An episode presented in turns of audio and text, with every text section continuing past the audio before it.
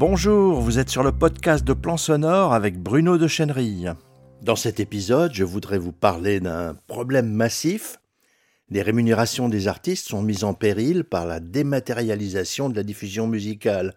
Le volet économique pour les musiciens, auteurs et compositeurs est à la fois complexe et en constante évolution. C'est un sujet hyper important, surtout dans l'ère du numérique où tout change à la vitesse grand V. Alors, quelle est la problématique de la répartition des revenus sur les plateformes de streaming? Tout d'abord, une faible rémunération par écoute. Les plateformes de streaming comme Spotify, Apple Music ou Deezer paient en moyenne une somme très faible par écoute, souvent en dessous d'un centime d'euro. Cela nécessite des millions d'écoutes pour générer un revenu décent. Les revenus générés sont répartis en fonction de la popularité globale des artistes sur la plateforme ce qui avantage les gros noms au détriment des artistes indépendants ou moins connus. Les plus populaires, donc, ceux qui gagnent déjà beaucoup d'argent, encaissent donc une plus-value sur les plateformes de streaming. Ensuite, il y a le problème du piratage et du partage illégal. Le piratage, le téléchargement et le partage illégaux euh, continuent d'être un problème pour les rémunérations des artistes, même si des mesures légales ont été mises en place. Le public n'est pas toujours conscient que le piratage nuit directement aux artistes qu'il apprécie. Ensuite, il y a un certain nombre de défis qui sont liés au droit d'auteur. Les lois sur le droit d'auteur sont très complexes et elles varient énormément d'un pays à l'autre. Cela rend difficile, voire même impossible pour les artistes de suivre et de faire valoir leurs droits. La collecte des royalties ben, est organisée par euh, la SACEM, par exemple en France, qui collecte les droits d'auteur, mais il peut y avoir des délais, et la répartition n'est pas toujours transparente. On connaît notamment le problème persistant des droits qu'elle n'arrive pas à répartir, ils sont répartis au prorata des gains des auteurs. Autrement dit, ces droits, qui sont majoritairement ceux des petits auteurs, sont répartis majoritairement aux gros auteurs. Encore une plus-value qui va aux gros, alors qu'il serait plus juste de les répartir aux plus petits. Et quel est le rôle des labels et intermédiaires dans les rémunérations des artistes? Dans le partage des revenus, dans un contrat traditionnel avec un label, une grande partie des revenus va au label plutôt qu'à l'artiste. La plupart du temps, c'est justifié par le travail de promo et de diffusion que fournit le label, mais les cas d'escroquerie sont légion. Certains contrats enferment les artistes dans des conditions qui peuvent être défavorables à très long terme. Si les contrats à long terme peuvent assurer une certaine sécurité à l'artiste en cas de succès, ils les défavorisent énormément. Alors, quelle est l'évolution du marché en opportunités et en risques les artistes peuvent maintenant s'autoproduire et se distribuer indépendamment, de manière indépendante, grâce aux nouvelles technologies, grâce à Internet et aux réseaux sociaux. Mais c'est un défi pour un artiste de se faire découvrir de cette manière et encore plus de produire des revenus suffisants en autoproduction. Les plateformes comme YouTube et TikTok offrent de nouvelles façons de gagner de l'argent, mais avec leur propre jeu de règles et problèmes de droit d'auteur. C'est pas facile d'en tirer des revenus suffisants. Ensuite, il y a la blockchain et l'NFT. Des nouvelles technologies comme la blockchain offrent des possibilités de monétisation et de contrôle des droits d'auteur. Mais elles sont encore très obscures, elles ne sont pas encore largement adoptées et posent leurs propres défis éthiques pour les rémunérations des artistes. Le public est de plus en plus habitué à accéder gratuitement à la musique, ce qui modifie la perception de la valeur de l'art. Le tout gratuit en ligne ne joue pas du tout en faveur des rémunérations des artistes. En effet, ils ont besoin de revenus pour pouvoir vivre de leur art. Alors quelles sont les plateformes numériques musicales les plus éthiques pour les rémunérations des artistes? Le monde du streaming est un sacré bazar quand on parle d'éthique et de rémunération des artistes, mais toutes les plateformes ne se valent pas, certaines revendiquent une approche plus éthique. Tout d'abord, il y a Bandcamp. Son modèle économique, ben, c'est que sur Bandcamp, les artistes peuvent vendre eux-mêmes directement des fichiers numériques, mais aussi des supports physiques comme des CD ou des vinyles. La plateforme prend une commission relativement faible sur les ventes, environ 15%, ce qui laisse une grande part aux rémunérations des artistes. Le prix est fixé par l'artiste. Les artistes peuvent fixer leur propre prix, ce qui leur donne un contrôle plus direct sur leur rémunération. Une fois par mois, Bandcamp renonce à sa commission lors des Bandcamp Fridays, ce qui permet aux artistes de gagner encore plus. Ensuite, il y a SoundCloud. Avec le programme Fan Powered Royalties, SoundCloud a introduit un système où les artistes sont payés en fonction du temps réel d'écoute par leurs fans plutôt que sur un modèle prorata. Et la plateforme propose plusieurs outils permettant aux artistes de monétiser leur contenu de manière flexible, des abonnements ou des tips. La plateforme Resonate, plateforme en modèle coopératif, ce qui signifie que les artistes peuvent devenir membres et avoir un mot à dire dans le fonctionnement de la plateforme. Leur modèle Stream to Own permet aux utilisateurs de posséder une chanson après un certain nombre d'écoutes, et cela augmente les rémunérations des artistes. Parlons un peu de Tidal également. Tidal met en avant la qualité sonore, ce qui pourrait théoriquement justifier des tarifs d'abonnement plus élevés et une meilleure rémunération pour les artistes. Bien que très controversé, Tidal a été lancé avec le soutien de gros noms de l'industrie, ce qui, en théorie, pourrait signifier un meilleur deal pour les artistes. La plateforme Audius utilise la technologie blockchain pour permettre un contrôle plus direct et transparent des droits et de la rémunération. La plateforme ne prend pas de commission sur les transactions, ce qui devrait permettre une meilleure rémunération des artistes. Il faut quand même noter que éthique est un terme très subjectif et ces plateformes ne sont pas sans leurs propres défis et controverses. Mais d'une manière générale, elles tentent de proposer des modèles plus justes pour la rémunération des artistes.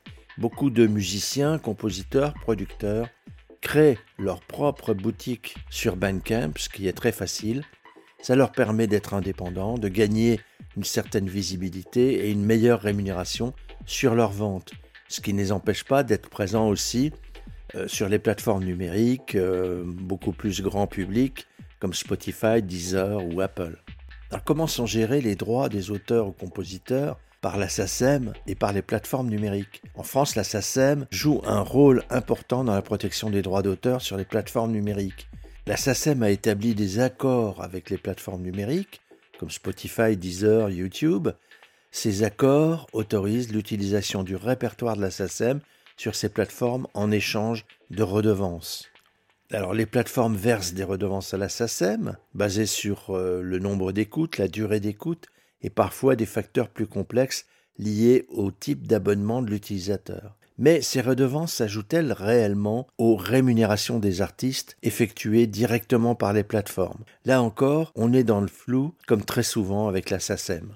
Alors la répartition des droits. La SACEM utilise un système de clés de répartition pour déterminer quelle part des redevances collectées doit aller aux auteurs, compositeurs et éditeurs. Ce système prend en compte des facteurs tels que la durée de la chanson, sa popularité ainsi que les frais de gestion de l'organisation. Les membres de la SACEM reçoivent des paiements trimestriels basés sur la collecte et la répartition de ces redevances, en plus des droits de reproduction sur les supports physiques et des diffusions en radio et télévision. Les membres de la peuvent consulter des relevés qui détaillent les revenus générés par leurs œuvres. Cela donne une certaine transparence au système, bien que certains critiquent le manque de clarté dans les méthodes de calcul la SACEM utilise des technologies de suivi pour identifier quand et où les œuvres de ses membres sont jouées. Cela inclut les écoutes en streaming, les téléchargements, ainsi que toutes les formes de diffusion antérieures euh, à Internet. Alors comment tout ceci s'adapte et évolue? La SACEM est constamment en négociation pour adapter les accords de licence à l'évolution du marché numérique. Grâce à des accords avec d'autres sociétés de gestion collective dans le monde, la SACEM peut aussi protéger les droits de ses membres à l'étranger. En résumé, oui, la SACEM travaille activement pour protéger les droits des auteurs et compositeurs sur les plateformes numériques. Cependant, le système n'est pas parfait et fait l'objet de critiques, notamment en ce qui concerne la transparence et la répartition équitable des revenus. La SACEM est critiquée depuis très longtemps par les artistes, notamment les indépendants, pour son mode de gestion antidémocratique qui favorise très nettement les gros venus du showbiz. En effet, son mode d'administration très vertical donne le pouvoir aux artistes les plus vendus et aux producteurs du show business. Plus les rémunérations des artistes sont importantes, plus ils ont de pouvoir à la SACEM. Alors que pourrait-on souhaiter pour mieux respecter les droits et les rémunérations des artistes? Eh bien, Tout d'abord, des modèles économiques plus équitables. Fin du modèle pro-rata, on pourrait espérer voir des plateformes adopter un modèle user-centric où les revenus générés par chaque utilisateur sont distribués aux artistes qui l'écoutent réellement. Une tarification flexible permettre aux artistes de fixer leur propre prix sur les plateformes de streaming pourrait être une façon de valoriser leur travail. Ensuite, on aurait bien besoin d'une transparence accrue, une plus grande transparence sur la répartition des revenus et les méthodes de calcul pourraient être rendues possibles grâce à des technologies comme la blockchain. Les artistes pourraient avoir accès à des rapports en temps réel sur leurs performances grâce à des outils d'analyse plus sophistiqués. Ensuite, redonner du pouvoir aux artistes. Sur les outils de gestion des droits, on pourrait envisager des plateformes où les artistes gèrent eux-mêmes leurs licences et leurs droits avec la possibilité de les ajuster en temps réel.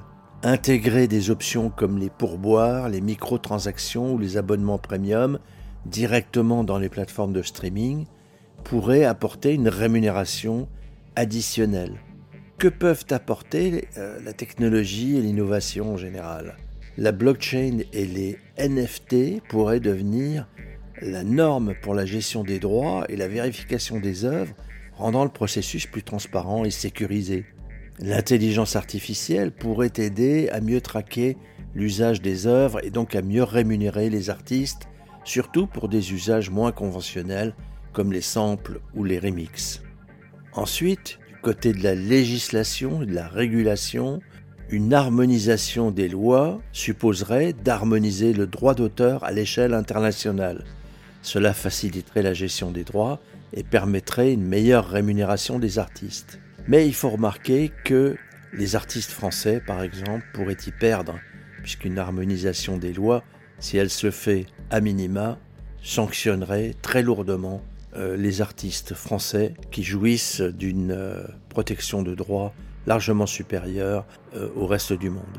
Des incitations ensuite pour encourager les pratiques éthiques des plateformes, comme des réductions d'impôts pour celles qui adoptent un modèle économique plus équitable. Des sanctions également devraient être imposées de manière plus stricte aux plateformes qui ne respectent pas les droits des artistes. Ça pourrait être également un levier de changement très important. Dans cette vision prospective, le but serait de créer un nouvel écosystème où les artistes sont rémunérés de manière plus juste et transparente, tout en ayant un meilleur contrôle sur leurs œuvres. Ce serait une évolution favorable pour les musiciens, auteurs et compositeurs. Alors pour conclure, ça a l'air bien compliqué tout ça, vous ne trouvez pas? Une chose est certaine, depuis une bonne quinzaine d'années, la dématérialisation de la musique sur Internet a bouleversé complètement la question des rémunérations des artistes. Elle a mis en péril la vente des supports physiques, les disques, qui ont chuté drastiquement au cours des dix dernières années. Les plateformes musicales en ligne apportent à la fois aux artistes de nouvelles possibilités de se faire entendre sur toute la planète, ce qui est positif, mais elles portent atteinte aux justes rémunérations des artistes. Toujours plus d'artistes diffusés, mais toujours moins de rémunération des artistes pour leur diffusion. Le constat, ce système économique est en pleine mutation, dans le désordre et la rapidité propre à notre univers numérique, même si pas mal d'acteurs sont de bonne foi, l'ampleur du problème est telle qu'on n'est pas prêt de trouver le système idéal qui garantirait de justes rémunération des artistes.